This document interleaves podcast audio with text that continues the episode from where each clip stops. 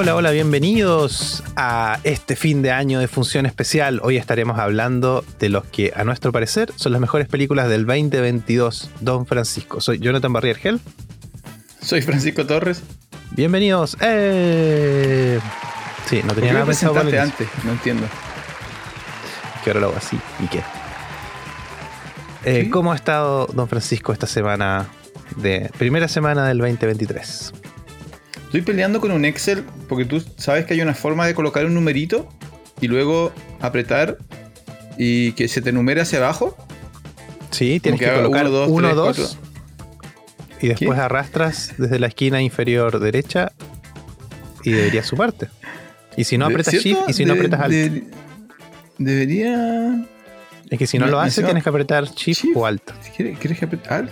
¿Cómo lo entiendo? Mientras arrastras. No, no, todas tus formas están incorrectas. Entonces, además me van a retar porque mi compañera de sillón es como una experta en Excel. además. Yo sabía hacer esto. Yo creo que el problema es Excel. Yo creo que el piloto es el problema. Voy a tener que reiniciar mi computador para. Para. Porque lo único que me está haciendo es duplicar el número. Ah, muy bien. Entonces ahora. Bueno, en fin. No sé lo que está pasando. Necesito ayuda. Bueno, si alguien nos puede mandar un comentario de cómo se hace con una guía visual y amena de cómo se auto va sumando los numeritos en, en Excel, por favor, se agradece mucho. Muy bien, don Francisco. Así que tu semana es eh, pelear con Excel. Eso fue la primera semana del 2020. Sí, eso estaba haciendo. A ver, tú me diste una tarea que era hacer una lista de lo mejor que del año que hemos visto, pero yo asumí correctamente que tenían que ser películas que hayan sido estrenadas este año. Sí. Entonces, las 200 películas que yo vi ya le, ya le había puesto nota. Pero no había hecho el filtro de cuáles salieron en el 2021, el 2000, así, por fecha no lo había hecho. Entonces mm. ahora estaba haciendo y quería ver cuántas películas em, de las 200 que yo vi, cuántas recibieron tres o más estrellas en mi escala. Entonces yo quería hacer la numeración para saber el número y no irlas contando uno por uno. Ahora van a tener que esperarme uno a uno. Uno, dos, tres. Ah, pero son 200 segundos, son como dos minutos y no importa. Sí. ya, entonces mientras tanto le vamos a contar a la gente que nos está escuchando que lo que vamos a hacer es cada uno trajo un ranking de 10 películas. Sí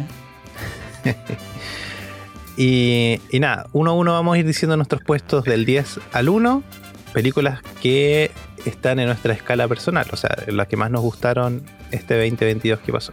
¿Qué más? También hay películas que quedaron fuera, Don Francisco. están ahí, ahí, cerca. O tú tienes 10 nomás y listo. O sea, tú me dijiste 10.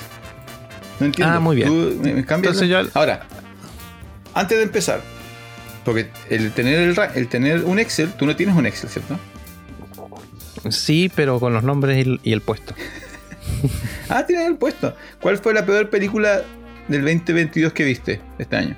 Ah, no, pues. No vengo preparado para eso. Pero no vienes preparado para eso, pero sí es súper fácil. Entonces yo agarré mi Excel, Black Adam, seleccioné 2022 y busqué una estrella. Y me salió una sola película. Ah, que es La Burbuja. ¿De anime? No. Eh, esta película comedia de Netflix, que tenía como puras superestrellas de comedia. Ah, ya. Y, que, era sobre un grupo de actores que estaba atrapado en una burbuja mm. por, el COVID. Bueno, esa es la única película del 2022 a la cual le puse un 1. Ah, muy bien. Y estuve revisando y Rotten Tomatoes me apoya. Tiene un 21% en Rotten Tomatoes, tiene un 1.9 en Letterboxd y tiene un 4.7 en IMDB. Hmm. Y casi nadie se acuerda de ella. Así que la internet me parece que me apoya en esto. Así que esa es la peor. Mi peor, este, el anti-ranking, quería partir con eso. La peor película del 2022 que vi este año, lo peor del año, y ya me había olvidado de que la había visto, La Burbuja de Netflix. Ahora pasemos ah. al tema. Muy bien. Así que vamos a. ¿Tú no la viste? No, ni, ni la voy a ver. No me gusta mucho. ¿No te gusta reír? Sabemos que no te gusta reír. Ya. ¿Quién parte? Ya, parto yo. Parto yo. Dale. Eh, ya lo que veníamos discutiendo mientras grabábamos el programa con Don Francisco es que las películas tienen dos fechas. No, no, no. ¿Cómo eso, dos fechas? Sí, tienen dos fechas. Sobre todo porque veníamos saliendo de la pandemia. Entonces, una que aparece en los portales normales, como IMDB, etcétera. Incluso en IMDB salen las dos fechas. Una es como hacen la película y se estrena eh, de repente en, no sé, en algún festival y después se queda guardada hasta el estreno. que ¿Cuántos es cumpleaños tienes, don Jonathan? ¿Cuántos cumpleaños tienes al año? Ya, por ejemplo, mi número 10 es The Sadness, una película que la fecha oficial es del 2022, porque fue estrenada en este lado del mundo en esa, en esa fecha. Em, hablamos de esta película, The Sadness, y que es una película... Se estrenó en, en enero del 2021, po. Enero No, del no, no. 2021. En mayo del cerca. 2022. Mayo del 2022. Dice. Ya, pero primero quiero saber, quiero saber si todo tu top 10 del 2022 son películas del 2021. Simplemente No. para saber, para no tener Hay esta un par de casos. Hay un par de, un par de Ya, casos ok, nomás. ok, ok, ya. Ya, dale, dale, dale, dale. Si te Sadness es una película que vimos. eh, ¿Por qué está aquí? Porque a mí me gustan las películas que te causan cosas. Y no hay nada en una película que te cause más cosas que The Sadness. Em, ¿De qué se trata? Hay como una especie de virus que no sabemos muy bien cómo, cómo funciona, qué pasa. La gente empieza a infectarse y en vez de ser zombies como los que conocemos de Walking Dead u otras películas más, en realidad nunca sabemos si son zombies o no. Lo que hace este virus es quitarte todas las barreras que hacen posible la interacción social. O sea, hay cosas que no se hacen por ética o por, por moral. Y lo que hace esta enfermedad es te, te quita todo eso. Entonces las personas eh, están en pleno uso de sus habilidades, pero cometen crímenes de los más atroces y sangrientos y morbosos que pueden existir. Em, y nos muestran la historia de una persona, un chico que quiere ir a cruzar toda la ciudad para ir a salvar a, su novia, eh, o por lo menos estar con ella en, esos momentos difíciles. Em, y nada, terrible la película. Todavía me acuerdo y me causa cosas. Eh, ¿Qué va de ti, don Francisco, con esta película? Bueno, obviamente yo no la, no la tengo en mi ranking del 2022 porque es una película del 2021. Así que es imposible que la tuviera. Estoy viendo si la tengo anotada. Quiero, quiero revisar qué nota le puse. A ver, espérate. Ya. Quiero- vamos a revisar. Yo, a ver, he descubierto algo bien, bien interesante que mm, el, estoy viendo, estoy viendo películas que vi al comienzo del año y que tienen nota 3, incluso un poquito más, pero que me había olvidado que las había visto. Yo Mm. creo que eso es un antecedente interesante porque en realidad, eh, claro, las películas tienen dos, dos momentos, ¿no?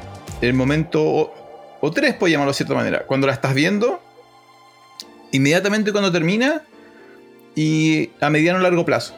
Mm, Y The Sadness es una película que impacta mucho cuando la estás viendo. Creo que te deja medio raro cuando termina. Y personalmente a mí después ya se me... Como que no pienso en ella. Entonces en, ese sentido comparto contigo que, que es una película distinta, que genera cosas, pero yo no, no la tengo tan bien evaluada porque después se me... Ah, no, Sí. yo todo lo contrario. Yo me acuerdo. Uf, El viento, se la llevó, ¿me entiendes? Es como. Ahora, puede ser, lo conversamos en el capítulo donde la comentamos, que es porque el, el cómic en el cual está eh, no basado, pero sí influenciado, eh, yo ya lo había leído. Entonces, un poco yo ya venía. Cuando empezó de Sadness, yo ya sabía más o menos qué esperar.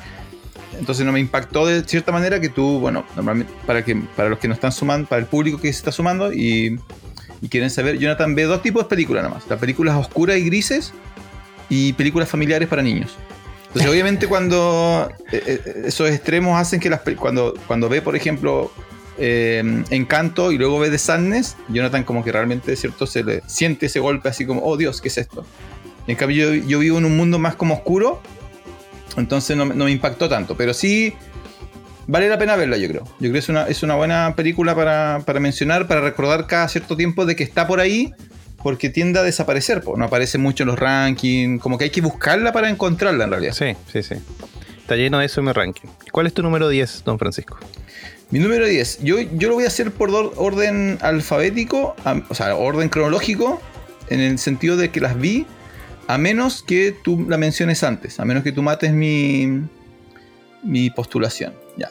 Y en ese sentido, la primera Mira, la primera que le puse sobre un 3,5 no la voy a mencionar. No terminó en mi top 10. La que sí terminó en mi top 10 y que vi en. ¿En marzo? Lo pude haber visto en marzo, ¿no? Enero, febrero, marzo. Es de Batman. Ajá. ¿De Batman salió en marzo? No recuerdo, pero parece que sí. bueno, pero sí sé que salió este año. Entonces, The Batman, que es el reboot dirigido, eh, escrito por Matt Reeves también, protagonizado por Robert Pattinson, un, un casting que mucha gente puso en duda, pero que al final, ¿cierto? Pagó súper bien esta nueva generación del universo de Batman con Robert Pattinson, con Paul Dano, ¿cierto? Con Zoe Kravitz. Eh, una adaptación distinta, diferente a, lo que nos venía mostrando, que es lo que pedíamos, que cada director que asuma un superhéroe lo transforme en propio. Entonces, este no es el Batman de Tim Burton, no es el Batman de Nolan, es el Batman de Matt Reeves. Y eh, realmente me gustó mucho, lo disfruté mucho visualmente. La historia tiene algunos puntos que, que mejorar, pero de las últimas películas, creo que de las últimas películas que por naturaleza deberían proponer una secuela. Esta es la única que me tiene así como, ya, quiero saber, quiero saber cuándo llega la nueva Batman y cuál va a ser el próximo villano y qué nos vamos a encontrar en este nuevo universo, que es como un universo entre Batman y Seven, entre Batman y Zodiac. Em, un poco más oscuro, un poco más violento, un poco más gris, pero lo que quizá necesitaba el personaje. Así que de Batman para mí, dentro de lo mejor del, del 2022. Mm. Sí, no, para mí no está ni cerca dentro de mi ranking de Estéticamente sí, eh, sí es un como otro universo, pero a mí, bueno, lo conversamos, me choca mucho que está demasiado basado en otras películas. O sea, igual gente más joven que llega a esta película le va a parecer todo increíble, pero vayan a ver Seven y después vean Batman. pero Seven no salió el 2022, No, salió el 90, pero a lo que voy es que hay demasiadas partes de la trama que son sacadas directas de otras, ni siquiera inspiradas, están sacadas de otras películas. Eh, ahora el villano, sí, muy interesante. Eh, interesante el Batman, pero para mí eso, a mí eso me, mató de la película, me sacó mucho, demasiado. Debe ser porque a mí la película que más me gusta en el mundo es Sabe. Claro, no, pero yo, mira, de hecho a, mi, a mi hermano no sé si lo ha hecho funcionar. Bueno, si mi hermano me está escuchando, que nos mande un mensaje de si lo ha hecho funcionar. Y si no, podemos subir un video. ¿ah? Voy a ver si lo puedo grabar y para mm, le regalar, porque a él igual le gustó mucho la película. Y como el regalo ñoño de Navidad, eh, porque le, regalamos como cosas útiles. Eh, pero también le regalamos algo ñoño y es el, el auto, control remoto de este Batman. Ah, muy bien. Ahora no sabemos si funciona, porque usa como 25 pilas AAA. Entonces hemos tenido que recorrer toda la ciudad buscando pilas AAA porque parece que son difíciles de encontrar. Y prontamente vamos a ver si el, autito de Batman eh, funciona, que es una de las mejores escenas de la película. Que es ah, la, la primera vez que lo hace funcionar y, en vez de este auto como... Eh, en inglés es como slick, que es como el típico batimóvil que es como el de Burton o el de la serie o el de dibujo animado que es como futurista, casi mm. como un auto eléctrico, es como un jet. Sí, es como un jet es, como una, es como una cosa moderna. Eh, el de Nolan era un tanque. Y uno no sabe qué esperar de este Batimóvil, ¿cierto? Porque parece normal, parece un, un muscle car. Y de repente lo mm. hace funcionar y es como que. Como si hubiera encendido como. Eh, ¿a, qué se puede, ¿A qué se puede parecer el sonido? Eh? La del de la cocina. es como un tractor. Es como que el auto fuera un tractor y de repente tú, lo tú estás en el cine, ¿cierto? en el cine funciona excelente la, escena. Así, cuando prende el batimóvil y domina el ruido, su motor toma el control de la escena y más encima tienes al pobre personaje del, del pingüino escapando en su auto normal y está todo contento así como escape, escape y mira para atrás y ve esta cosa que es casi como la máscara de Batman acercándose pero en cuatro ruedas. Realmente muy buena, muy buena esa escena. De las mejores escenas del, del 2022 en términos de acción, exceptuando una que se viene más adelante. Yo creo que ah, todo lo de la acción se la llevó otra película que viene más adelante. Entonces esa, mi, esa es Batman. Dale tú.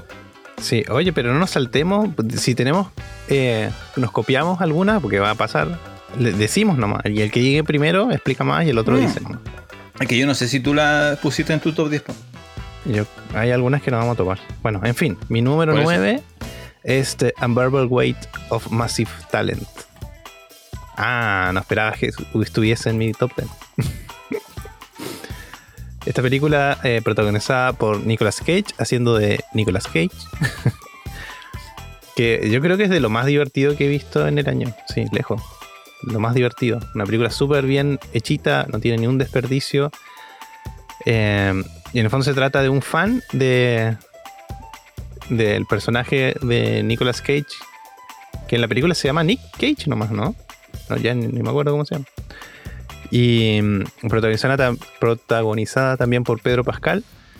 Eh, bueno, y en un momento de la película nos damos cuenta que no es solamente un, fan eh, millonario que puede pagar millones de dólares para traerlo a su isla privada, sino que, que finalmente él eh, tiene un secreto también. Pero nada, y lo hablamos también cuando vimos la película, esa escena en el auto cuando han drogado es increíble. esa secuencia es demasiado buena.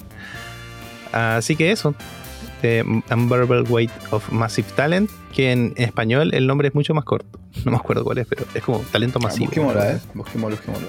Sí. Eh, yo no la tengo en mi top 10. Mm, No, sorry, lo lamento. Pero eh, que realmente descubrí que yo soy mucho, mucho más flexible. Tú eres mucho más exigente, en realidad. mm. No sé por qué, Sí. porque yo, intento elegir, eh, repartir felicidades en el mundo, tú eres todo lo contrario. Tú intentas como. que apagar si una película que de yo la vi- felicidad en el- No, es que si una película, No sé por por, qué- más buena ¿por qué que sea, si tiene un- dos o tres peros, ya no es buena. Muy buena que es. No, así. así no funciona el. eh, estoy intentando ver cómo se llama en español. Bueno, Sí, igual me talento masivo. La, la tengo, la tengo con un, con un 3, un 3 de 5. O sea, está súper bien. Lo que me pasó es que.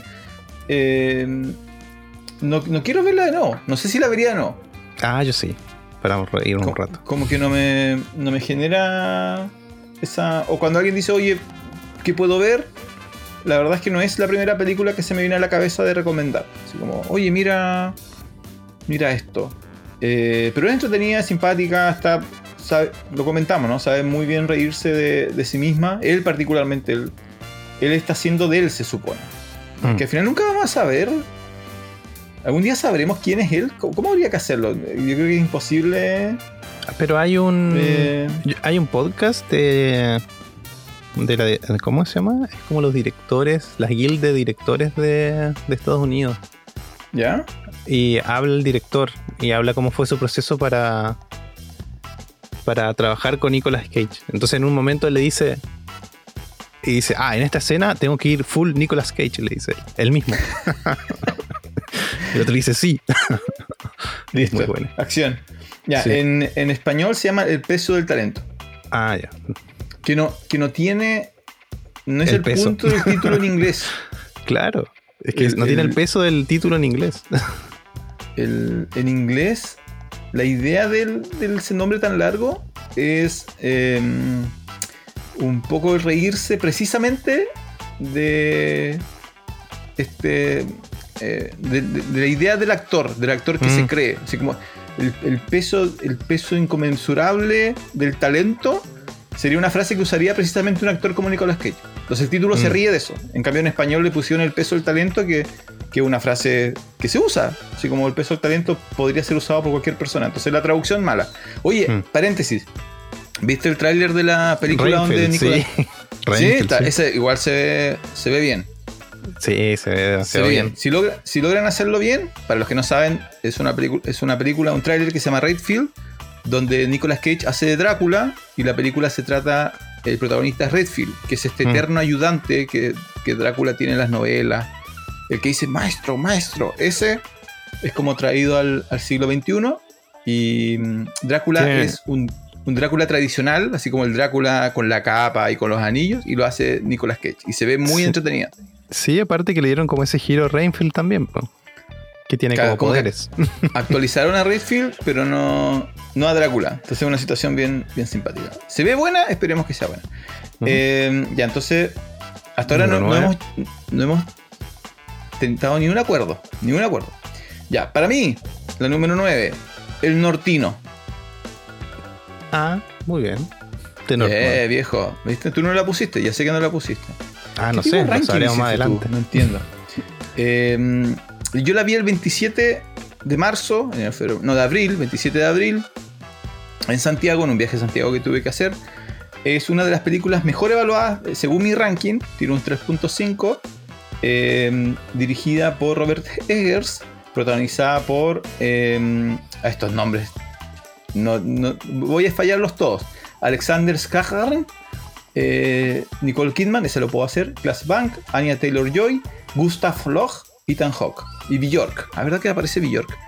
Bueno, eh, The Nortino, o también conocida en algunas partes del mundo como The Northman, es una película de vikingos, de época, con elementos míticos, eh, muy basada en la cultura nórdica medieval de los vikingos y su lógica de muerte, sangre, venganza, etcétera, etcétera.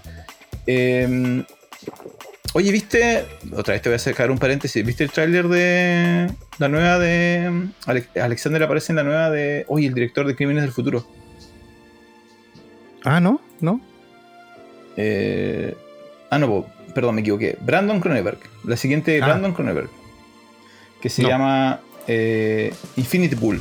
Mira el tráiler. Mm, Y mm. para los que no están escuchando, vayan a ver el tráiler Infinity Pool, protagonizada por Alexander Skarsgård, Mia Goth, que es la de Pearl, y dirigida por Brandon Cronenberg. Bueno, pero volvamos a The Norman. The Norman, una película que vi en el cine y el tráiler la hacía parecer mucho más... eh, ¿cómo, ¿Cuál es la palabra? Como no artística. eh, Críptica. Críptica de lo que realmente lo fue al final. Mm. ¿Cierto? Al final fue una película mucho más directa, un- una historia tradicional de venganza, sacada casi de Shakespeare. El, el hijo que le matan al padre y el hijo jura venganza de sus asesinos y en el Mm. camino descubre, ¿cierto? ¿Quién realmente lo traicionó? ¿Quién realmente Yo creo son que sus Shakespeare amigos? lo sacó de los vikingos, eso en realidad. Conocí un vikingo que le más- contó su historia. No, pero es que Bueno. los vikingos en su, en su, ¿cómo se llama? En su folclore tienen muchas más historias así. po. Eso. Sí, la, la mayoría de los de los civilizaciones antiguas tienen ese tipo de historias de venganza en que terminan mal. Mm. Bueno, to- todas las de. Tú eres estudiaste psicología, po? ¿cómo se llaman los síndromes del, del hijo que se enamora de la madre? Edipo. Y Edipo la- Electra. Y Electra. Tiene mucho de eso también, po. Bueno, la película con más testosterona del 2022 a mi gusto. Eso, eso te iba a decir, una película de machos. eh, De machos, así como te salen pecho en el pecho mirando, pelos en el pecho mirando de Norman. Así como se te cambia la voz. Ya, si Mm. tú llevas a tu hijo, muy, no, no puede llevar menores porque les llega la adolescencia de golpe durante la película. Sí, Crece Eh, 40 centímetros de alto. Más. Claro, que te dan ganas de comer carne y cosas Sí. así. Los vegetarianos se transforman, es una cosa impresionante. Eh, en inglés sería, ah, ya, eh, que es eh, No pide disculpas. Es una película de otro Mm. tiempo, es una película que muestra sangre, que muestra violencia, que muestra cosas que otras películas no se atreverían a mostrar. Eh, y no hablo de gore, sino que hablo de, de la, de- no, de la violencia y agresividad del mito y de la época que está intentando representar. Eh, lo hace muy de frente. Eh, a mí me gustó mucho, me entretuvo mucho, fue mejor. Yo pensé que iba, a tirarse por el lado más psicológico y en realidad se tiró por el lado más, Mm. más de acción. Eh, una gran secuencia final. eh, una pelea dentro de un volcán con dos Mm. hombres desnudos. Eh, así termina la película. Si, quieren- Sí. si algo quieren saber de Norman es que termina en una pelea con dos hombres desnudos dentro de un volcán. Sí, y te iba a decir que además esta película es un, supuestamente, es una de las más, em, que desde el arte de la película, más estudiadas eh, respecto a otras películas que son de, de época también. Ellas tenían un, un departamento completo de gente que era investigadora del, del periodo, trataron de usar como... Parece que lo único que no pudieron usar preciso era el pelo, porque los peinados eran muy raros de la época. Eh, igual está en una entrevista, no sé si en Variety. No recuerdo, es que en ese momento lo, lo estudié un poco más. Pero, pero nada, eh, sí, eh, de lo más destacado del 2022 seguramente, sí. Sí, sí, sí. Ya, tu número 7. No, número 8. Que mensaje- ¿verdad? Sí. Número 8. voy a poner una musiquita aquí. Ah, Top Gun Maverick, Don Francisco. Top Gun Maverick la, es mi número la, la ocho. viste ayer, po. La vi hace poquito, sí. Hace como cuatro días. Pero es del 2022. ¿Viste? Acá pasa eso. po. Esta película es del 2020. Pero estrenada el 2022. No, pero fue concebida el 2020, pero no, pues estuvo el lista. 2022. Estuvo lista el 2020. Estuvo lista. Bueno, estuvo embarazo Sí, tardío. al fin la pude ver, don Francisco. Compré un televisor para poder verla. Ese nivel. ¿O un usaste el televisor de, 4K. el, de, el de 60 pulgadas? Ah, no, no, no. Me compré una 50. y, y nada, está disponible Star Plus, así que la vi. Eh, y. Mira, no está más arriba porque igual hay unas cosas que no me gustaron. Pero toda la secuencia de aviones, que está hecha con aviones de verdad, y. y ¿Cómo se llama? Eh, Tom Cruise realmente está dentro del avión mientras el avión está volando. Son increíbles. De verdad, de verdad. Eh, nada, es incomparable la sensación de ver eso. ¿sí? Así que Top Gun Maverick, que sería la secuela de Top Gun, eh, la película de... Mira, no me acuerdo ni qué año fue Top Gun la primera. ¿Es del 90 o del 80? Ya me olvidé. Del 80, pues. Piensa en la música, piensa en la pura música. Sí, y bueno, en esta nueva versión, ¿tú viste el Top Gun Maverick? Sí, pues, si yo- tu- tuvimos Ah. todo un capítulo hablando de ella, y porque yo había asumido que tú la habías visto. Y tú hacías, ah, sí, sí, Mm, correcto, sí, sí, mm. sí, y no la habías visto, pues. Eh, bueno, tiene hart- eh, hartas reminiscencias a esa película, las canciones, la- las escenas, la secuencia de inicio. Eh, bueno, algunas cosas que sí vimos en, como que se repiten en esta, en la primera, pero está hecho de una forma mucho más... eh, no del todo... eh, ay, ¿cómo decirlo? Como solapadas, escondidas, sino, pero tampoco tan frontal. Eh, y nos cuenta la historia de, de Maverick, que, sigue renegado. Supimos que, que no sigue dando clases como había quedado en, la película, en la, primera película. Eh, y les toca, eh, en el fondo, formar un equipo para hacer una misión especial. Ahora, todas las secuencias que no son en avión, eh, la forma en la que está grabada me molestó mucho.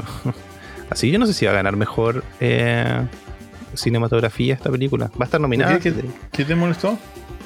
Los planos donde hablan, eh, que son eh, cabezas hablando, digamos, hablando, están hechos con ese desenfoque que se llama profundidad de campo. Y, y eso está demasiado usado. Es como que toda la película está hecha así. Y eso cansa Pero, un montón la vista. pero era a propósito, ¿cierto? O sea, yo creo que lo hicieron a propósito porque se, se ahorraron la plata de tener fondos en... Se nota, se nota. Y hay, hay escenas donde él sale de la ventana de una casa y se ve el patio. Ese plano está horrible, así como malísimo. com- comparado con el resto de la película. Yo creo que tal vez hicieron... em, nada, sacrificaron esas escenas por tener todas las otras escenas en los aviones. ¿cachai? Como la plata de armar bien el set y tener bien el tiro de cámara. La iluminación, etcétera. Yo creo que eso. Pero dentro de todo, bien la película, súper entretenida. La última media hora, increíble. Em, nada, películas como se hacían antes, don Francisco. Eso no. O sea, no sé, no sé si. o sea, era imposible hacer esta película antes, ¿no? Hay una cantidad de recursos ahí comprometidos que. que son. que no existían hace. hace disponibles, ¿no? Hace sí, 20, 30 años. De hecho, la primera no lo tiene, ¿no? Hay, hay un, un periodo en los 80. No sé si tú te acuerdas, hubo muchas películas sobre aviación. Ah, sí, sí me acuerdo. Hubo muchas, muchas películas sobre, sobre aviones y, y, claro, el punto débil de todas era la tecnología para filmar de manera real lo que pasaba dentro del, del, avión, del, protagon- del protagonista real de la película. Mm, Entonces, y ahí habían trucos desde que el, el avión estaba, cierto, entre comillas, estacionado y el actor tenía como que hacer que se movía, o siempre usaban como eh, filmaciones como de archivo, ¿cierto? Y el movimiento de la nave no tenía nada que ver con el con lo que se supone que era la secuencia de acción. Entonces, esta es como la primera donde. Y tiene que haber sido eh, Cruz, ¿no? Cruz dijo así como ya. Vamos a hacer esto, pero lo vamos a hacer bien, porque ahora tenemos la tecnología. O seguramente él llegó nomás y dijo, ya, todos estos problemas que siempre tenemos, ustedes me los solucionan. Y la tecnología dio, po. Sea, ahora existen cámaras extremadamente pequeñas que podían ser introducidas dentro de. de Sí, de hecho, en las cabinas tenían tres cámaras. claro. Tres cámaras mirando el, por si alguna fallaba o tenían lo videocámara por un lado. o sea. Sin que ninguna moleste o ponga en riesgo la- el funcionamiento del, del avión. Mm. Que, que tiene que haber sido la gran limitante, ¿no? Porque alguien tiene que, tiene que haber dicho, oye, pero podemos colocar una cámara. Y el piloto dijo, no, ¿cómo se te ocurre? Apenas, apenas entro yo y yo necesito poder observar todo lo que pasa a mi alrededor. Y ahora le dijeron, no, pero que esta cámara entra en, en un, en un dedo. Ah, ya, perfecto. Ahora sí podemos hacerlo. Eh, entonces, en ese sentido, claro, una, una película eh, que se parece a The Norman en ese sentido, ¿no? Así como hecha con, con mucha testosterona, con mucha masculinidad en términos de competencia, así como hay el equipo de, los buenos, ¿cierto? Tiene de todo, ¿cierto? Tiene latinos, mujeres y todo, pero, pero su actitud es como de somos los mejores y aquí viene América y vamos a salvar el mundo, lo cual hace bastante que no, no veía una película que, que lo hacía tan, tan directamente. Eh, en términos de guion, tiene hartas cosas entretenidas. Por ejemplo, vi un ensayo en YouTube sobre cómo la película logra generar un villano que en realidad nunca conocemos. Mm. Y cómo Sí. toda la película funciona sin que nunca aparezca alguien malo diciendo voy a conquistar el mundo o te secuestré a tu esposa. No, no, no hay nada de eso en la película. Y aún así, el compromiso que la película logra a la misión final es, es, eh, increíble. po. O sea, todos queremos y todos estamos como pegados al asiento pensando en qué es lo que va a pasar, pero en realidad nunca nos mostraron quién es esta amenaza. Eh, entonces está muy, muy inteligentemente hecho, hecho, ese aspecto. Eh, Sí. Entonces sí, o- ojalá abra la puerta a más películas de este tipo. Eh, en el fondo es la competencia entre él y Avatar, ¿o ¿no? ¿Quién gana, tú dices? Como, como película de este periodo. Como película ¿En de qué acción. sentido? Ah, no ¿Cómo? sé, pues que Avatar no la vi todavía. Claro, pero los niños, así como los jóvenes, ¿querrán ser Top Gun? ¿O querrán ser. ¿Cómo se llaman los, los, los avatars? ¿Pitufo? Un, Pitufo. un avatar. Porque uno es Eh, totalmente digital, uno es totalmente digital, y el otro es todo lo contrario. Mm. Claro. ¿Por quién No sé. yo- mm, es que en mi caso yo creo que gana Top Gun. po. ¿Cierto? Para los más Sí, porque al gana- fin, por más eh, sin ver Avatar, igual es súper responsable, pero no importa cuánto haya avanzado la tecnología, dura tres horas y media, tres horas y media dura. no importa cuánto haya avanzado la tecnología, ya lo vimos. En cambio, Mm. ahora Top Gun es mejor aún que antes, ¿cachai? Exacto, Lo mejor que tenía ahora es mucho nunca mejor. habíamos visto. Sí. Ahora no hay, no hay nada más que hacer, ¿cierto? Porque no podemos hacer Top Gun con submarinos. Así como no sería tan emocionante, así como No. un submarino. bueno, eh, de hacer a tu 8, eh, también era mi 8. Pero acuérdate que yo lo estoy ordenando por, por el orden en que los vi. eh, así que en realidad estaba más arriba, pero, pero estaba en mi 8. Así que Top Gun igual está parte de mis 2022. Em, la, la 7 entonces para mí es de Fable, Fablemans. Mm. Dirigida, escrita, basada. eh, todo por Steven Spielberg. Producida también. Yo cre- creo que, todo, creo que todo lo hizo él, ¿no? Estoy casi seguro que todo lo hizo. Lo dirigió, la escribió, la produjo, la financió, la pagó. Sí, todo él. Dirigida, escrita y producida por Steven Spielberg y está basada en, en, teóricamente elementos de su, de su vida, la historia de un niño, de un joven eh, adolescente que quiere ser eh, director de cine eh, en la década de los 50, 60, hijo de una familia que se divide entre su padre, un científico de élite, y su madre, una artista de corazón. Eh, por tanto, la mitad de la familia son artistas, la mitad de la familia son científicos, y él queda entre medio. Tiene, tiene la, la mente del científico y el corazón de un artista y no sabe qué hacer. Eh, me sorprendió muy gratamente eh, lo que comentaba al comienzo, ¿no? De esas películas que vi y que todavía algunas escenas vuelan en mi cabeza, eh, algunas secuencias, algunas actuaciones, algunas líneas. Eh, así que me, gustó mucho, realmente me, gustó mucho. Una recomendación es un drama, es un drama, un drama lindo con algunos aspectos. No, en realidad estaba pensando, no pasa nada grave en términos terribles. eh, estuve esperando ahí, porque estas, no sé si te has fijado que en los dramas siempre colocan así como se muere la mascota, se enferma el hijo. Acá hay, algo de eso, pero, pero es más realista. Es algo que, mm. que la mayoría de, la, de las personas hemos estado cerca o hemos vivido. Entonces yo creo que está muy, muy, bien, muy bien hecha, muy bien lograda, muy bien ambientada. Y los últimos minutos hay una entrevista con un antiguo director de cine, eh, con alguien que lo está representando. También muy entretenido. Así que para los que les gusta el cine, para los fans de Spielberg, quizás Estoy pensando en quizás de lo mejor que ha hecho Spielberg en los últimos años. ¿Qué ha hecho Spielberg en el último año, Don Jonathan? No recuerdo. Tú no eres fan de Spielberg. ¿Cuál es tu problema con Spielberg? ¿No te gusta Spielberg? ¿No, te gusta no, todo, bien. Tom Hanks? Todo bien con Spielberg, pero no. No, viene débil Spielberg. Viene Amor, con amor sin barreras, pues. Claro, que es como. Ah, West Story. una, pasión que tenía él, pero que no aportó mucho. Y de ahí eh, Ready Player One. Eh, Todavía no entiendo por qué él hizo eso. Porque él, él, no, tenía las cualidades para hacer esa adaptación. Eh, The Post. Ah, The Post. Mm. No, no viene muy. Esta yo creo que sí. Esta es como la. Esta es la película que va a reenamorar a la academia con. con Steven. Steven, con el buen Steven.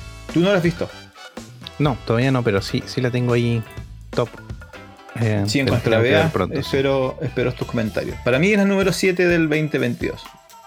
Muy bien. Para mí, para mí el número 7 es Pinocchio de Guillermo del Toro. La vimos hace poquito. Salió en Netflix hace muy poco. Eh, porque tenía que poner algo de animación en mi top. Eh, pero nada, ¿qué, tiene bueno? Primero, stop motion. Eso le da puntos. Es difícil de hacer para que quede bonito y bien. segundo, bueno, requiere cariño, en el fondo, eso es. Stop motion requiere mucho cariño. obsesión. Sí. Y eh, nada, eh, la estética que nos tiene acostumbrado Guillermo del Toro. Pero aparte la historia le, da un giro a la historia tradicional, que eso es lo mejor, porque recordemos que este año también salió Pinocchio de Disney. Eh, y yo la verdad que no, no me gustó para nada. ah, pero la viste. Yo sí la vi con mis hijos, sí. Ah, no, yo no la... No me gustó para nada, nada, Y esta otra tiene, bueno, en lo que conversamos esa vez que conversamos de la película, que es Guillermo el Toro, y sabes que algo al corazón te va a hacer el maldito Guillermo. y hay una, parte de la película que la pasé muy mal. Y, nada, una historia que, le da un giro a la historia que ya todos conocemos. El personaje de Pinocchio desde lo estético y desde, desde cómo está formado, el desarrollo del personaje. Eh, la verdad que está súper bien hecho. Lo que decías tú es como un niño, un niño que, le llama la atención las cosas, eh, la inocencia de ver las cosas por primera vez. Em, y que es un, ser de luz en el fondo, Pinocchio. Y, incluso cómo está tratado el personaje del grillo que vive dentro de él. Así que, eh, nada, Pinocchio, hay que ir a verla, está en Netflix. Pero la del Guillermo del Toro, por favor. Yo la tenía en mi top, también en mi top. Pinocchio la tenía en, mi top. Eh, ya la comentamos, ya. Era lo que uno esperaba. Eh, creo que Guillermo no ha decepcionado todavía. Mm. Eh, la serie del gabinete de curiosidades. Ah, ya, sí. Pero él, en el fondo él fue como el productor nomás. Pero él como director creo que no aún no ha tenido ni una caída y sigue intentando dentro de su estilo cosas nuevas.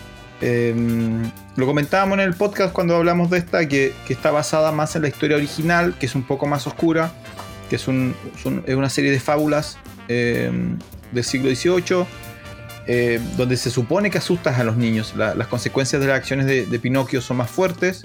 Entonces él traspasa eso, que es lo que no hacía Disney, que es que intentó volver a contar la misma historia que había contado anteriormente, y el mundo ya no es el mismo, entonces también ya no. Y además la película ya está, ya estaba hecha de animación, así que en realidad esa decisión fue rara. Esta tiene cosas nuevas, tiene cosas interesantes, tiene cosas oscuras. Eh, pero al mismo tiempo tiene esa escena, esa escena donde la primera mañana de, de Pinocchio, cuando se pone a cantar. Y es totalmente ridícula, absurda, infantil y, y, quiebra con todo lo que la película era hasta ese momento, que era como un drama y aparece esta cosa, como dices tú, que este niño, que es súper autoconsciente de lo que él genera en el resto, entonces no le importa. Él es feliz y él quiere hacer cosas y jugar y divertirse. Y, y es una muy buena, muy buena secuencia. Eh, sí, yo igual la tenía. Muy bien. Ahora, esta, asumo que está compitiendo en algo. O sea, obvio, mejor película animada está, sí o sí. Vamos a ver. Vamos a ver cómo le fue. Eh, ya ha ganado cosas. Ya ganó varias cosas en varios premios menores. Y están los Golden Globes como mejor eh, película animada. Están los Critic Choice Awards. Están los Satellite Awards. Sí, está, está bastante, bastante bien. Eh, ahora, el esfuerzo que se tuvo que haber dado para, para haber hecho funcionar esto, impresionante. Pregunta: ¿tendrías una figurita de Pinocchio? Ah, yo creo que sí. Sí, yo creo que sí. ¿O no? Al lado del Jaeger. O sea, el mismo tipo que inventó los Jaegers que peleaban con, con Kaiju hizo Pinocchio. Al lado de un kaiju.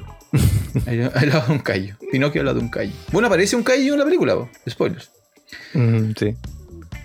Bueno, yo, yo tenía también a, a- a Pinocchio. Eh, la siguiente, que entonces sería algo así como mi 5. A ver, llevo 1, 2, 3, 4, 5. Seis. Llevo 5. Es que esta sería mi 6. Ah, sí, porque llevo de Batman, de Norman, Top Gun, Pinocchio y The Fablemans. Este yo no sé si tú lo viste. Dentro de mi ranking está The Outfit. mm, no, No, creo que no no. sabes de lo que te estoy hablando. No. The Outfit es una película de 2022, es un- una película de crimen psicológico que todo sucede dentro de una tienda de un sastre. Ah, mira.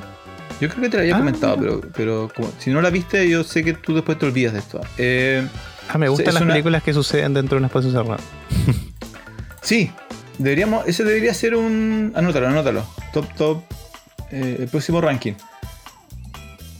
¿O no? Ya, ¿Lo anotaste? Estoy esperando Sí. que lo anotes. ya no te, te. Ya, entonces, eh, ambientada en mediados del siglo XX en Estados Unidos, 1950, 1960, eh, la época de la mafia, la mafia de traje, la mafia elegante. Eh, los primeros minutos descubrimos que una sastrería es usada como un centro de depósito de dinero de la mafia. Y a medida que la película va eh, avanzando, descubrimos cuál es la, la relación entre el dueño de la sastrería, su ayudante y los distintos miembros de la mafia que van apareciendo durante una noche. Todo sucede en un lugar, en una noche. Entonces, a medida que va avanzando, que va pasando la hora, que van sucediendo algunos accidentes, se van descubriendo, revelando distintas situaciones. Muy bien hecha, mm, bastante inteligente. Hay algunos saltos de fe que obviamente tienes que aguantar porque, bueno, es, una, es lo que pide el guion, ¿cierto? Mm, No podían hacer maravillas, todo sucede en una noche. Eh, pero muy bien actuada, muy bien escrita, muy entretenida. Eh, The Outfit. Pasó más o menos desapercibida, aunque tiene muy buenas evaluaciones en general. ¿Ya? En todos los rankings que busquen está bastante, bastante bien. Quizá lo que le faltó es que le faltó un gran eh, actor, un gran nombre, no lo tiene. Pero el casting está muy bien hecho. O sea, todos los personajes están muy bien elegidos. eh, pero claro, falta el gran. Si hubieran tenido quizá una superestrella, hubiera sido más, más conocida. Pero totalmente recomendable para mí, de lo mejor del 2020 y- de 2022, perdón, de Outfit. Mm, Pero es más que nada acción, ¿cierto? ¿O no? No. O medio misterio. Es crimen. Ah, ya. Ah, ya. Es Ya. como bebe un, bebe un poco, un poco, tómenlo con muchas pinzas. Es el tipo de acción y violencia que puedes ver en Perros de la Calle. Ya. Es como eso. Ah. No hay una gran secuencia, de- sino que hay violencia específica entre personajes. Ya. Muy bien. ¿Y ese es tu número 5? 6. 6. Ya, muy bien. Mi número 6 es The Northman, ya lo mencionamos, así que voy a pasar al número Listo. 5. Perfecto. Número 5, y acá hay una leve trampa, don Francisco. No, ¿cuál? Este Innocent. ¿Te acuerdas que la mencionamos alguna vez? Dijiste que le ibas a ver, Sí, no creo que la hayas esta visto. como del 2020, po. No, esta es del 2021 y se estrenó. se estrenó en algunos circuitos de Europa, pero el estreno Otra oficial es el 13 de mayo del 2022, en teatros y en streamings. A ver, cuidado, Eh. hay dos Innocent, una del 2016 y una del 2021. Me imagino que era 2021. Eh, Sí, era el 21. Ya, perfecto. Sí. la de los Eh, niños. La de los niños, sí. Ya, y aquí yo voy a decir por qué no la he podido ver. No la he podido ver porque cuando nosotros conversamos con Don Jonathan y le decimos a Don Jonathan, Don Jonathan, haga un pequeño review de la película, Don Jonathan no puede evitar contar toda la película. Y lo cuenta con tal emoción y cariño que es como que yo la haya visto. Entonces yo digo, es imposible que la película supere la narración de, de Don Jonathan. Entonces por eso no la he visto. Porque mi corazoncito queda tu narrativa, tu relato. Sí. Eh, bueno, pero ahora como estamos en el top 10, eh, lo vamos a hacer rápido. Eh, bueno, una película de horror, misterio, thriller, algunas cosillas sobrenaturales, pero que están tratadas súper bien. Eh, y trata la historia de un grupo de niños. Nos muestran cómo se hacen amigos en un complejo de edificios. Una película europea, noruega. Eh, y en el fondo es qué pasa cuando dejas a tus niños solos. Y, y algo pasa así que tal vez para Europa es más normal. Pero ¿te acuerdas cuando nosotros éramos chicos sí pasaba eso? Que conocías al niño que vivía como a dos cuadras y se iban a jugar al parque y quedaba a tres cuadras y estaba todo bien. Y no sé, como a las 8 salían a decirte Pancho y tú te ibas a tu casa. O no, O sea, no, no tenías vida. claro, casi sabías que cuando se iba el sol, Claro, tenías que volver a tu casa. claro, tenías que llegar antes que se oculte el sol, si no te llegaba a ti. Sí, y eso es lo que vemos en esta película, pero, pero, pero, ¿qué pasa con los niños? Siempre hay uno que es como un poco más eh, raro, por decirlo así, que hace cosas que no son normales. Eh, y la película empieza a escalar. Hay un niño que, eh, que en el fondo hace algo con un gato que no lo vamos a decir aquí, pero terrible. Y de, de a poco empezamos a ver que los niños además tienen como alguna especie de poder. Y cada uno tiene algo diferente. Em, y la película va escalando, escalando, escalando, escalando. Y mientras pasa eso, vemos un poco qué pasa en la casa de cada niño y por qué son así. Eh, y al final es increíble, terrible. Así que una película que causa muchas, muchas cosas. Es una película, no es para todos, una película que se cocina lento. Sí, creo que dura como más de una hora y media, casi dos horas parece que dura. Eh, así que nada, está por ahí conseguible. Se llama The Innocents. Búsquenla, por favor. es el número 5. Perfecto. Eh, yo ya llevo seis películas, esta sería las siete. Eh, aquí ya tengo que admitir que em, son películas que... No, esta todavía sí, esta todavía tiene impacto para mí. Yo sé que muy poca gente la va a ver. em, pero yo la comenté en su momento, se llama 4th of July. Que es una película eh, independiente estadounidense. Que yo llegué a ella a través de un podcast un podcast de comedia donde invitaron al director eh, y al protagonista a, comentarla. Y solamente por eso la busqué tuve la suerte de encontrarla. No está muy bien evaluada pero a mí me gustó mucho eh, la narrativa la historia. Es eh, dirigida por Louis C.K. que es un stand-up comedy y protagonizada por Joe List que es otro stand-up pero casi desconocido acá en Chile. Y es la historia de un personaje lleno de ansiedad, depresión, que vive en Nu- Nueva York, eh, Nueva York, pero todos los 4 de julio, que es el día de la independencia de Estados Unidos, y ellos tienen un fin de semana largo, él viaja a eh, compartir con su familia y su familia vive como en una zona más tradicional eh, de Estados Unidos. Entonces él, él no le gusta volver, porque en el fondo es esos casos donde él tiene que regresar al centro de su depresión, al centro de su ansiedad, a, a la familia y al entorno de que no lo entendía, que se reía de él, eh, que creen que la depresión es un invento, que creen que la, la ansiedad es un invento. Eh, entonces es, para él es una pesadilla regresar. Mm. Pero justo la película se trata de que él va, él va a regresar porque el psicólogo lo convence de que al final él tiene que enfrentarse a eso. Entonces, esta es la, la vez que él va a ir y le va a decir sus verdades a su familia. Entonces, es una comedia bastante, no, es, no oscura, pero gris. Es una comedia gris, es una comedia familiar, de nuevo gris.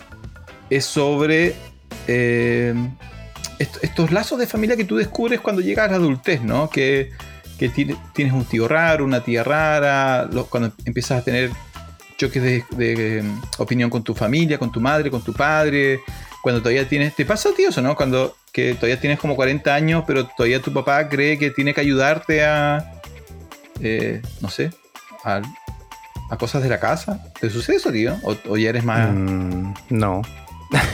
Tú- yo creo que tú vas a ser así. Tú, bueno, en 20 años más veamos, ¿no?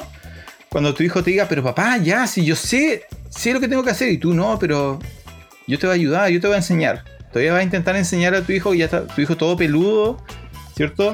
Con trabajo y todo, y tú todavía vas a estar cuidándolo ahí a tu hijito. Esta película trata de mucho de esas relaciones. Entonces, para los que Ah, estamos en ese periodo de nuestra edad, es, es genial. Es para mí me, me encantó. Me, me- me hizo reír. eh, y está lleno de muy buenos personajes. Está muy bien tratada. Fourth of July. Pero de nuevo, muy difícil de encontrar acá en, en Estados Unidos. Porque es una película independiente estadounidense. Pero si la pueden encontrar. Eh, dirigida por Louis C.K., protagonizada por Joe Hill. Vale la pena, para mí, totalmente. 90 minutos, una comedia gris. Ah, oh, pero es ficción, sí. Es, en- o es. Está, está, muy alimen- está muy alimentada de la vida de. de- ah, ya, pero tanto- en cámara no hay partes de la vida real. Es ficción. Es que, Oh. no, vea, vea, lo que pasa es que mírala y vas a descubrir que en el fondo está basada en cambiar los nombres para no ofender, Ya. Pero básicamente es como una oda a, a- a la familia, así como... Mm. Eso es, es una oda a la familia, pero a la familia real. No a la familia de Navidad, sino que a la familia de, de cada día. Excelente. Ya, ¿y ese era tu número 4? ¿O 5? Es que yo estoy, yo estoy, voy de 1 a 10, tú vas de, De 10 a 1. de 10 a 1, claro. Entonces yo voy a la 1 7. la mejor que vi. Ah, ya estamos bien entonces. Entonces yo voy Sí, a hablar pues, del número 4. Mi, Dale. mi número 4 en el ranking, que es No. Oh, yo ni siquiera la tengo. ¿Te olvidaste No? Pero ¿cómo? No, no la tengo, no, te- no la tengo con nota 3 o más. No, si no me gustó. Oh, ¿en serio? Sí, ya, Mira. coméntala nomás, defiéndela, defiéndela, ¿no? Ya Nope, que igual salió hace poquito en el cine. Eh, a ver cómo decir, cómo decir, cómo decir. Eh, se trata de, de unos eh, hermanos que viven en el campo, tienen un rancho dedicado a, la cría de animales para específicamente producciones de, películas y televisión. Eh, muere el, el patriarca, el papá de ellos. Eh, mm, muy bien no sabemos por qué, qué pasa, por qué muere y empiezan a pasar cosas muy extrañas en su rancho.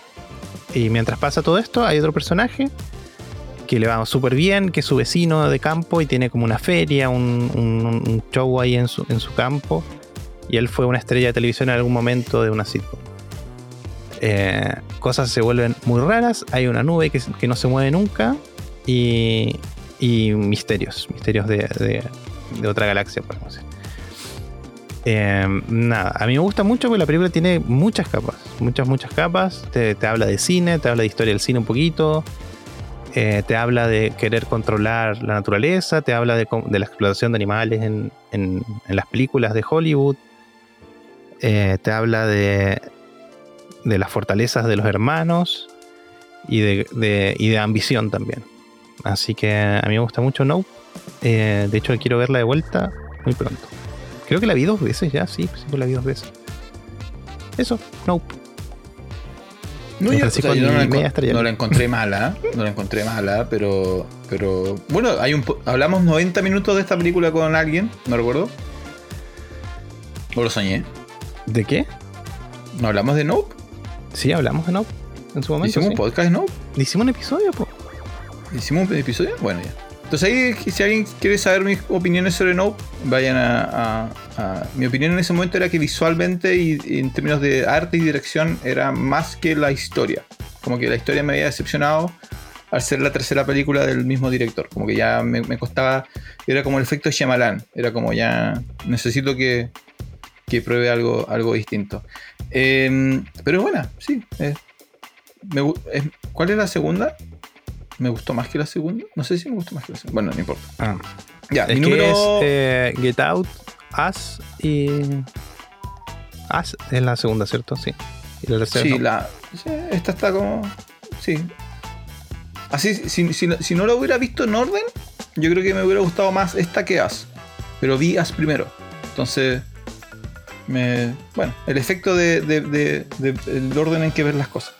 Eh, ya, para mí, solamente para nombrar algo que es de acción, algo que es simplemente divertirse y comer palomitas y tomar bebida y em, en el estilo de películas tipo Guy Ritchie, Eh, me gustó mucho y para mí está en el top 10. Y cada vez que veo un aviso o algo así, me dan ganas de verla de nuevo. Bullet, Bullet Train. No sé si al Mm. final bu- viste Bullet Train. No, no la vi, pero está disponible ahora para ver en moverse en HBO. Bueno, es exactamente lo que esperas. Es mejor, de hecho, de lo que uno normalmente espera. Eh, es una película un poco absurda, pero es de acción, es de comedia.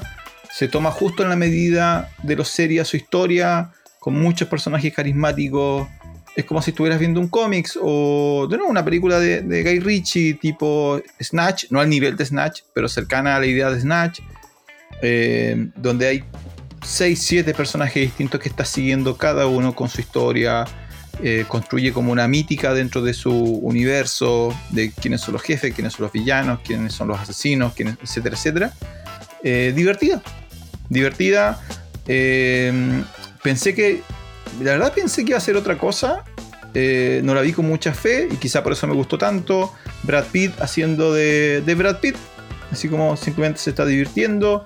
Personajes secundarios como Bad Bunny aparecen lo justo y necesario. Así que no, bien, para mí recomendada y como película de acción, porque hay que poner algo livianito en el top 10 también a veces. No puede ser todo, todo romperse la cabeza en términos de, de historia. Bueno, teníamos Gun en todo caso. Bueno, pero Bullet Train. Bullet Train para los que quieran algo muy liviano, no saben qué hacer, tienen ganas de sentarse un rato a disfrutar. Bullet Train. ¿Dónde dijiste que estaba? En, Parece HBO. que está en HBO, parece. en HBO. Así que totalmente eh, recomendada. Tú ni siquiera la viste. No, no está dentro de mis prioridades. No está dentro de mis prioridades ver ¿Qué, Ballet qué, Train. qué- qué tiene, qué tienes contra Bad Bunny? Nada. O sea, sí, contra él sí. Sí, en realidad sí, pero ya, dale. Yo, ver, yo es que tengo, creo, creo, em, no quiero, quiero hacer spoilers, pero tengo tres posibilidades de lo que creo que va a ser tus últimas películas. A ver, dale. Las últimas tres. Yo las tengo en orden de las que más me gustaron. Estas son las tres que más me gustaron Ya, ver. del 2022. Y la tercera es Speak No Evil. Ah, no, no, no, no, no, no lo hubiera chuntado, no lo hubiera chuntado. No, no, no. Es que, ¿sabes qué? La pienso y me estremezco.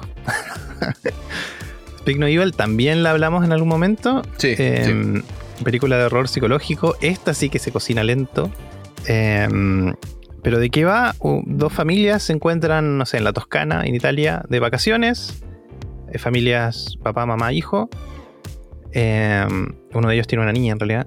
Y típico que de repente vas de vacaciones y se- te conoces con otra familia, como que están en la misma, y como que, ah, ¿dónde vives? Yo vivo en Holanda, yo vivo en. Esto sucede en Europa. Eh, y hablan de que tienen una parcela, una cosa así, que podrían ir las próximas vacaciones de visita. Eh, todo bien hasta ahí, hasta que de repente eh, una de las parejas eh, decide, ¿cómo se llama? Decir que sí a la invitación y se van a, visitarlos a, la parcela. Se quedarían a dormir un par de días y después se vuelven a su, país. En Europa queda todo cerca. es como ir acá a Natales, pero ahí pasan tres países. y, nada, y las cosas se empiezan a poner primero incómodas. Y esas cosas suceden en realidad. De repente cuando te toca co- convivir con personas que tienen otra, otra forma de hacer las cosas, eh, o, que, o que no tienen tantos, ¿cómo decir? Eh, barreras, o que nos. O de repente hay personas que simplemente por ser educados no dicen lo que piensan o que la están pasando mal. Y esas cosas empiezan a crecer, a crecer, a crecer y a crecer. Y al final de la película, uff, uff, uff. Una película donde, donde no hay buenos ni malos, o todos son malos, no lo sabemos. Speak No Evil. ¿Tú la viste al final? Sí, vamos, si la conversábamos en un capítulo. Eh, Yo le puse un 2,5, la verdad. No, no, no sé por qué no le puse un 3. Se parece mucho a otra que sí está. que va a ser la siguiente que voy a mencionar. Mm. Eh, y quizás, ¿qué me, qué me pudo haberme gustado? Que era muy lenta. Porque efectivamente se cocina súper, súper lenta. Eh, pero sí, los momentos. Los momentos en los cuales intenta dejar su marca, lo hace. Y recuerdo que comentamos harto sobre, claro, las implicancias de lo que proponía la película, ¿no? Cuan- Cuando, cuando estamos en una sociedad súper, o sea, en un contexto donde estamos extremadamente socializados, qué pasa cuando nos enfrentamos a situaciones extremas, ¿no? Y este lo hace de una manera súper inteligente. Eh, y sí, pues te, puede dejar pensando así como ya, pero ¿qué haría yo? O qué creo que yo haría y qué es lo que realmente terminas haciendo. en ese sentido está, está bastante, bastante, bastante bien. No recuerdo por qué la evalué tan bajo en realidad. Tendría que volver a verla. O quizás verlo con otra persona. A ver cuáles son sus reacciones. Mm. ¿Tú la viste con tu señora? Sí, yo la vi con mi señora y mi señora quedó desolada, así como terrible. Ah, pero, la vio completa. Sí, sí, sí. Ah, y, y nada, o sea, bueno, obviamente le, pega mucho más, el doble le pega a las personas que tienen hijos. Así que es terrible lo que pasa. Eh, a mí, y aparte que a mí me gustan las películas que no terminan para quedar bien con todos, que cierren bien y que ganen los buenos, o que gane alguien, o que haya esperanza en la película y esta termina mal. O sea, pero aquí gana alguien, no gana el que tú crees que va a ganar. Sí, pero es que al final, ¿quién eran los buenos? Y al, final, constantemente te está diciendo eh, una de las parejas, que en el fondo uno, el papá de la niñita, eh, como que admira al, otro papá porque él hace prácticamente lo que quiere eh, y el otro, en, incluso en los, momentos más terribles de la película, siempre hay oportunidad para que el papá que vendríamos a ser comillas, el bueno, eh, haga lo correcto o, se atreva a hacer lo que tiene que hacer para zafar de la situación y nunca lo hace. la película lo hace súper bien. Hay un montón de situaciones donde él podría haber tomado la. o sencillamente irse, agarrar a su familia e irse nomás. Así que eso, eso es lo que más me gusta de la película. Em, así que nada.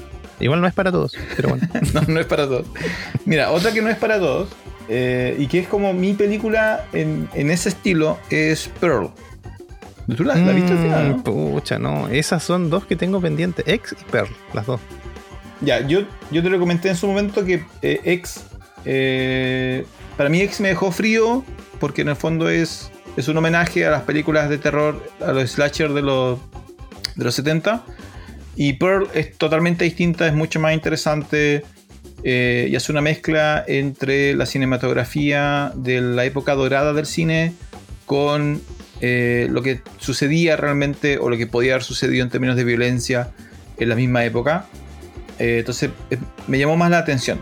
visualmente y en términos de historia me dejó mucho más enganchado Pearl que, que X y estoy esperando con ansia la, la, tercera que asumo que debería estar ambientada o en los 80 debería ser o en el futuro, pero algo así. Hmm. Eh, bueno, entonces, pero, bueno, el, ¿cuándo salió X? No me acuerdo cuándo salió X. Todas salieron en el 2022, sí. Las dos salieron y de, hecho la tercera ya como que filmaron todas juntas, pero sí. Entonces, X, X es una película del 2022 que es un homenaje fundamentalmente a algo así como em, La Masacre en Texas. Eh, a partir del éxito de esa, sacaron Pearl, que tiene la misma actriz como protagonista, que es Mia Goth, que es una actriz con una, cara bien singular. Es como extrañamente, es, atractiva, pero no tradicionalmente. Em, tiene como una cara de muñeca, tiene algo raro ahí. Eh, y ella igual es la protagonista y en, este, en, este, en esta película es eh, pre, pre Segunda Guerra Mundial, post Primera Guerra Mundial. Entonces está filmada como en el cine de esa época. Está filmada como si fuera El Mago de Oz. Todos los, ¿cómo, ¿Cuál es el concepto cuando los colores son como. no tienen grados, sino que algo amarillo es amarillo y algo rojo es rojo? Saturado. Bueno, claro, eh, pero me entiende mi idea, ¿no? Que en ese momento el cine era como así, como que el cielo era azul perfecto y las casas eran amarillas y eran amarillas perfectas. Hmm. Es, algo así, está filmada de esa manera.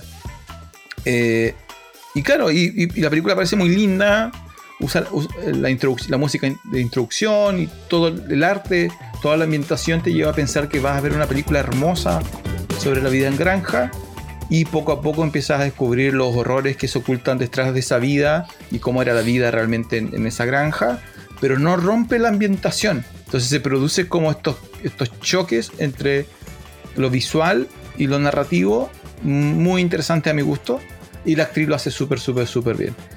Eh, tiene muy poca violencia en la práctica para lo que realmente uno esperaría, pero es súper eficaz, es súper eficiente, son muy pocos personajes y a través de ello uno va viendo cómo la protagonista eh, va avanzando hacia eh, la locura. Entonces, eh, bastante, bastante buena. A mí me gustó mucho más que X y, Sí. la, y recomiendo bastante Pearl. Si Sí, la pueden tengo que ver. las dos. Tengo que verlas, tengo que verlas. Esa es mi número tipo de película. 8. Pero ocho que, bueno, Dale, te acá. eh, yo voy por un número de dos. Eh, y esta la vi hace poquito, pero es del 2022. En realidad, igual es como medio trampa, pero ahí la vamos a ver. Se llama Hellbender. ¿Te suena? ¿La viste? No, esa no la vi. Hellbender, sí. Hace mucho que tiempo tú- que tenía ganas de verla. Y la vi para el episodio de hoy, Don Francisco. Estaba seguro que me iba a gustar mucho. Y de hecho es de lo mejor que vi el año. Este. Eh, películas que vi que son del 2022. Em, Hellbender, primero, tiene muchas cosas increíbles Hellbender. Primero, que está Esta es la, escrita y dirigida. Metal, ¿no? Sí, escrita, Ah, dirigida y actuada por la misma familia. Por la familia Adams. De hecho, empieza la película y dice una película de la familia Adams. Está dirigida por John Adams, Zelda Adams y Toby Bowser. Eh, escrita y dirigida y actuada por Zelda Adams y Toby Bowser. Em, ya, ¿de qué va la película? La película de terror. Eh, tiene muy pocos recursos, pero están súper bien utilizados. La verdad me sorprendió mucho. Eh, la película comienza con, con alguna eh, acusación de brujería, como por los años 1900, 1800 y algo, en medio del bosque, ahorcan a alguien, todo a entender que es una bruja, y algo terrible pasa ahí. Eh, y corte, eh, aparece una banda de dos personas, dos mujeres tocando rock, em, que son eh, Izzy y su mamá. Y, y nada, la película está salpicada de estos, eh, comillas, mini videoclips donde ellos tocan unas canciones. Ellas tocan unas canciones que tienen que ver con la película también. Eh, es un estilo de rock, no metal, sino que, bueno, puede ser un poquito algunas canciones metal, pero está súper bien estilizado, la verdad. Eh, y de a poco la película va em- empezando a mostrarte de qué se trata. Ellas dos viven en medio del bosque. Eh, Zelda es como una adolescente. Eh, pronto entendemos que nunca ha salido al mundo porque eh, al parecer tiene alguna enfermedad, la pueden contagiar o ella contagia, todo no lo sabemos mucho. Hasta que de repente aparece un- una persona que está haciendo como trekking y llega al lugar, que es, está en el medio del bosque viviendo ellos en las montañas. Y bueno, en el fondo la mamá le dice, oye, tú no puedes estar aquí. La, chica como que quiere eh, saber más del, hombre, es la primera persona, además de su mamá, que ve en el fondo. Eh, y hay una pequeña conversación donde él le dice, ah, conozco a tu vecina que vive en la otra montaña, como un kilómetro más allá. Y ahí em- la película explota, empieza a explotar. eh, y lo que al principio pensamos que es como la típica película donde la adolescente está sobreprotegida por la mamá eh, y ella quiere revelarse, está en la adolescencia, etcétera, quiere conocer más cosas. Eh, y, y nada, una película de brujería. ¿Pero por Me qué dar pareció spoiler? increíble. No, porque al principio aparece. Al principio, en los primeros minutos sabes de lo que se trata. Eh, No, no sé. pero la forma en la que está, eh, te cuentan la historia salpicada por estas sesiones de, de- de su mini banda de rock, que son ellas mismas tocando y cantando, me parecen increíbles. De verdad, me, me mató la película. Súper, súper buena hasta el final. Final increíble también. Em, no, no sé qué más decir. Al final la película se sostiene prácticamente con ellas dos nomás en pantalla. Hay un par de, actores que se necesitan para que la historia avance, pero son dos personas. Si sumamos todos, son cuatro, cinco, cosa así. Así que súper, súper bien. Pero Em, tampo- tampoco es para todos. o sea, si te gustan las películas de terror, sí. No es una película que se cocina Es lento una para película de terror bien especial de terror. No, pero no, está bien. Si te gusta el género, está bien. No, yo te voy a decir una película de terror. Mira, después, este sol, voy a hacer la, la- mi ranking entonces. Yo dije The Batman, mi mejor del 2022. The Batman, The Northman, The Outfit, Bullet Train, 4th of July, Top Gun 2, Maverick, Pearl, Pinocchio y The Fablemans. Y la última, que eh, como dices tú, fue, fue vio el mundo el 2021, pero llegó a los cines el 2022, de Black Phone. Mm, Ese es mi cierre para el 2022 y esa es una película de terror para todo el mundo. Todo el mundo entiende perfectamente lo que está pasando en The Black Phone. Eh, construida a partir de una historia corta de Joe Hill, el hijo de eh, Stephen King. Una historia ambientada en los años 70-80 sobre un criminal que desaparece, secuestra y hace desaparecer niños, ¿cierto? Y una pareja de hermanos que se tiene un cruce con él y tiene la posibilidad de eh, atraparlo, pero lamentablemente porque uno de ellos quedó atrapado bajo eh, este asesino. Eh, para mí muy bien ambientada, muy bien narrada, me gustó mucho el cierre, requiere un pequeño saltito de fe, pero la mezcla entre el mundo mágico de los adolescentes y el mundo frío y duro de los adultos me, gustó mucho. Muy buenas las actuaciones. El villano da miedo. Eh, así que muy bien para mí Black Phone. Y mi recomendación final en términos del top 10 de 2022. Sí, muy bien, muy bien. Sí, una película que veníamos esperando hace un tiempo. Yo me acuerdo que el trailer salió como un año antes. ¿Cómo fue? No me acuerdo. Sí, más o menos salió una. Se retrasó por pandemia, no recuerdo bien. Pero sí, además Ethan Hawke siempre buen actor. Yo no recuerdo película de Ethan Hawke que sea mala, pero no sé. podríamos buscar, pero no. Sí. Eh, sí, muy bien, de acuerdo. Yo, ¿Tú no la tenías? no, porque quedó fuera. Tengo varias películas que quedaron fuera. Eh, yo las voy a mencionar muy cortito, pero para mí la mejor, la que más disfruté, la que más me sorprendió y la que voy a volver a ver un par de veces más es Barbarian. Película del 2022 eh, que también conversamos y de hecho habíamos planeado hacer un, episodio y nunca sucedió. Eh, Barbarian. Em, ¿De qué se trata Barbarian? Em, una, una, una, mujer, una chica, eh, arrienda un Airbnb. No sé qué otra aplicación hay para, para eso, donde tú arriendas tu casa por internet. Hay como cuatro. La película trata de eso. Sí hay como varios, sí, hay varios lugares donde tú puedes y allí llega el lugar, una casa que al parecer está todo bien, el barrio un poquito más, o menos nomás, medio pobla, medio villa de emergencia en Argentina. Y, y nada, es de noche, es tarde, solo puede dormir ahí. Eh, creo que incluso empieza a llover. Y se da cuenta que alguien eh, misteriosamente ya había arrendado la misma casa por otra aplicación eh, y la, primera parte de la película es eso, es como confiar o no, es realmente que él eh, arrendó la casa y se equivocaron y fue una coincidencia, o, hay algo más, él me quiere hacer algo, etc.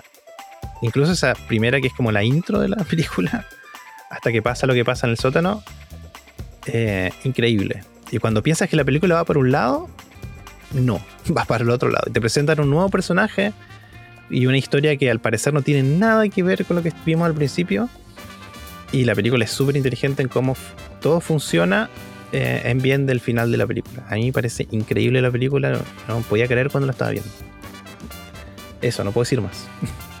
Esa era tu última, ¿cierto? Sí, para mí A ver, repite tu, tu, top.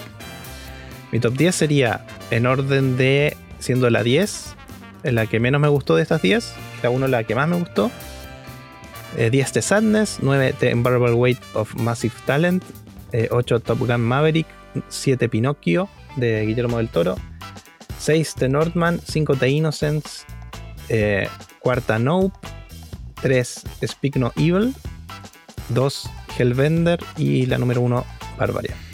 A ver, repite tu número, tu top 5. ¿Por qué?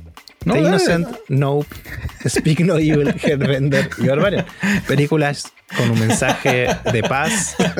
No, Películas motivacionales, don Francisco, sí.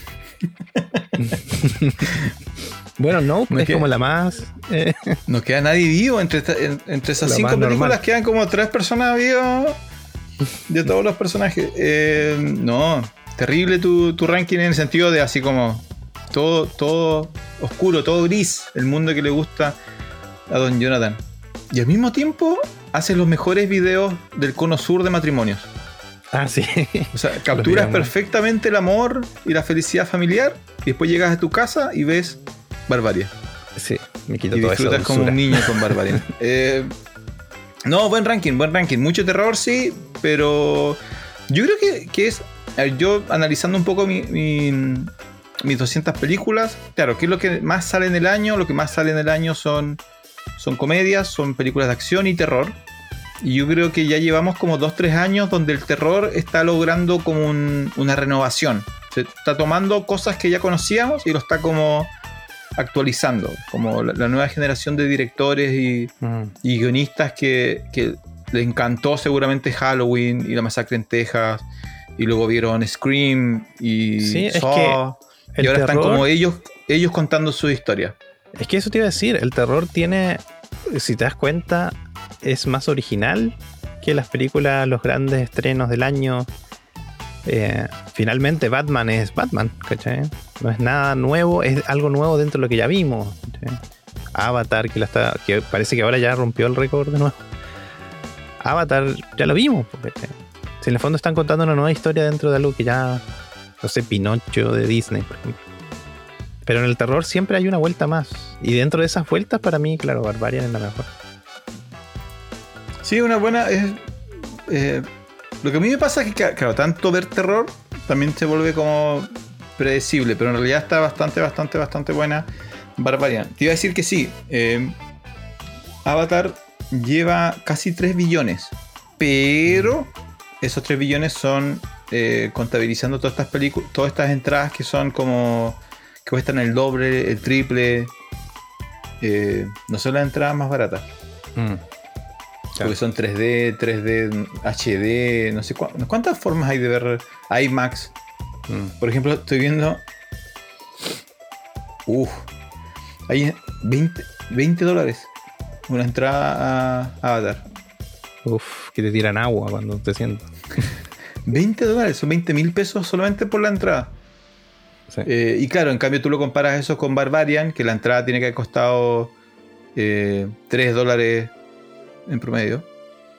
Eh, porque Barbarian multiplicó por 10 su, su presupuesto. Sí. Costó 4 millones de dólares y reunió 40 millones de dólares. Así en, en pequeños cines. Y claro, Avatar la rompió en ese sentido, pero tienes que pagar 20 mil pesos por una entrada. En algún, en- estamos hablando en, en- en Estados Unidos y en, Europa. Eh, ver, pe- películas que, unos últimos minutos, películas que quisieras destacar que no pudiste colocar en tu top 10. Nombrarlas nomás. Eh, anoche vi eh, Argentina 1985, finalmente lo pude ver. ¿Y? Eh, no, está ahí de entrar al top 10.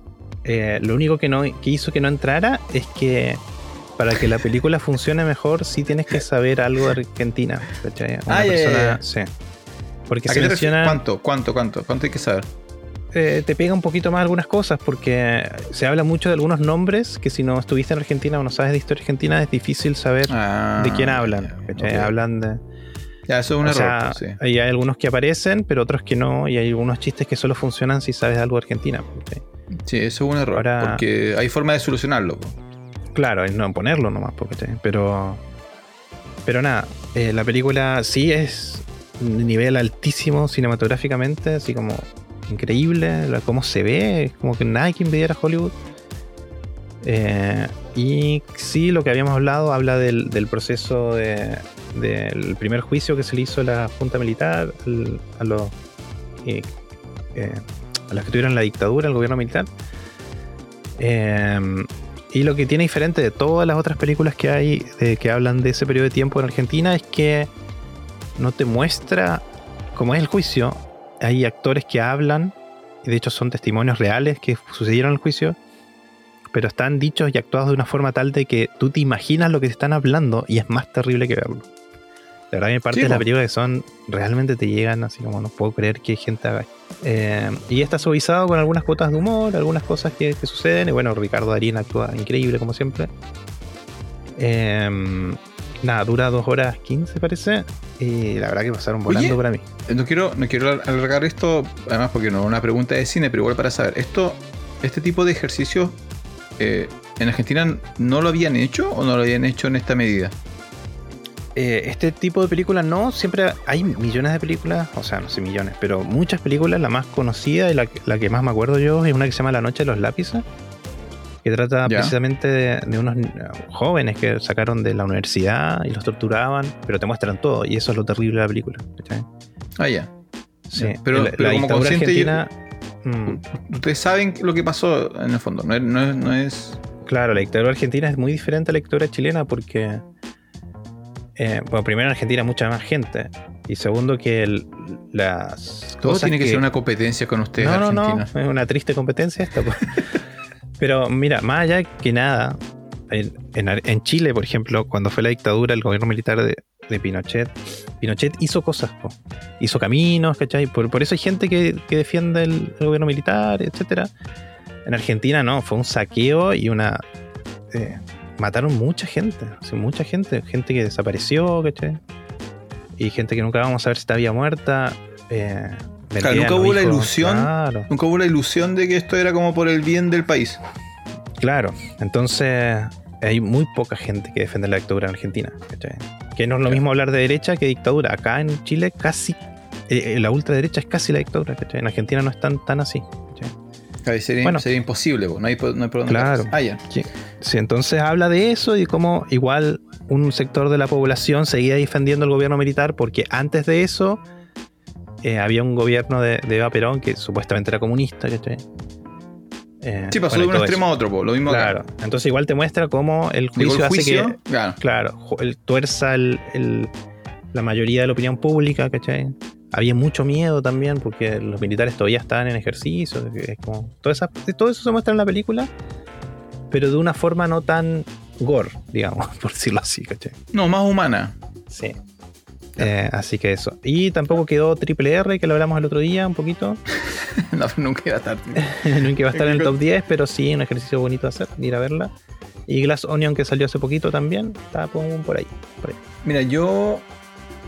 Eh, películas que quedaron cerca: El Triángulo de Sadness, Mm. que lo, lo comenté la semana pasada, que no es para todo el mundo, pero, pero interesante. Pensé que íbamos a mencionar Prey. Yo dije, bueno, si no la menciono No. yo, la menciona Don Jonathan. A mí no me Yo gustó. No, no menciono Prey. Eh, y cosas como Men, pero, Ah, Men, pero sí. en vez de Men quedaron películas tipo Men. Men. Entonces, Mm. en el fondo es como el género quedó cubierto. Yo no he visto nada, nada nuevo desde este, este año, no he visto nada nuevo. Luego de ver 200 películas el 2022, me estoy tomando un pequeño descanso. Y este fin de semana sí planeo ver, porque al parecer llegó a, a Star Plus el menú. Ah, llegó, qué buena. Se supone. Eso me, me- me acaban de escribir. Así que ese sería mi panorama para el fin de semana. Ver, ver el menú, que está bastante bien evaluada y tiene muy buenos actores. Así que ahí. Y el tráiler se veía muy interesante. Así que seguramente va a ser mi primera película del 2023, El menú. Ya, Jonathan. Muy bien. Nos pasamos un poco del tiempo. Sí, pero todo bien. A ver, Va a dame un tener que- segundo que... estoy justo aquí en Star Plus. Efectivamente, en Recico, 1 hora 48 minutos. El menú está disponible en Star Plus. Perfecto. Entonces No, vas a tener que editar, 18 de enero. 18 de enero. editar, editar todos los. Sí, eh, no, pero no está pronto, está el 18 de enero. Ah, pero que tú, tú sabes qué significa que si está en el stream, está en otra Va a parte. estar. Ah, bueno, yo prefiero verla ya que estoy pagando en Plus. Así que eso, eso lo vas a editar, pero digamos que entre nosotros ya eh, está descargada ya. Pero así que yo sí este fin de semana voy a ver el, el menú que estuvo una semana nomás acá en el cine. Ah, estuvo en el cine, yo pensé que ni estuvo. Tuvo, tuvo como cinco días, una cosa. Fue Mm. un- una pena. Pero fue un mal momento. Vino, cre- creo que llegó como en cerca de la Avatar. fiesta. Entonces, Avatar. no, no, no, era, era como competía con, con películas de niños y películas de adolescentes. Era como, no, no había por dónde. Ya, ahí te cuento entonces qué tal. Eh, eso de Muy Jonathan.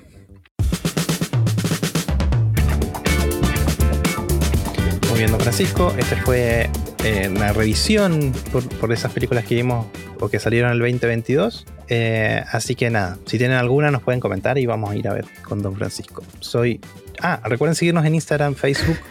Yo no entro a Facebook hace como un mes. No, no sé qué. No, Facebook ya no, no. Sí. Así que síganos por Instagram. Eh, vamos a hacer un TikTok ahí donde Francisco va a hablar de las películas mientras hace un baile. Ah, eso es lo que vende Francisco. Y, y nada, eh, el OnlyFans lo abandonamos hace rato. No nos fue bien, no nos fue bien. No, no nos pagaba nadie. Y bueno, pero sí pueden escucharnos siempre por aquí, por Spotify y todas las plataformas de, de podcast. Soy Jonathan Barriagel. Soy Francisco Torres. Este fue un nuevo episodio de Función Especial Magazine. Adiós.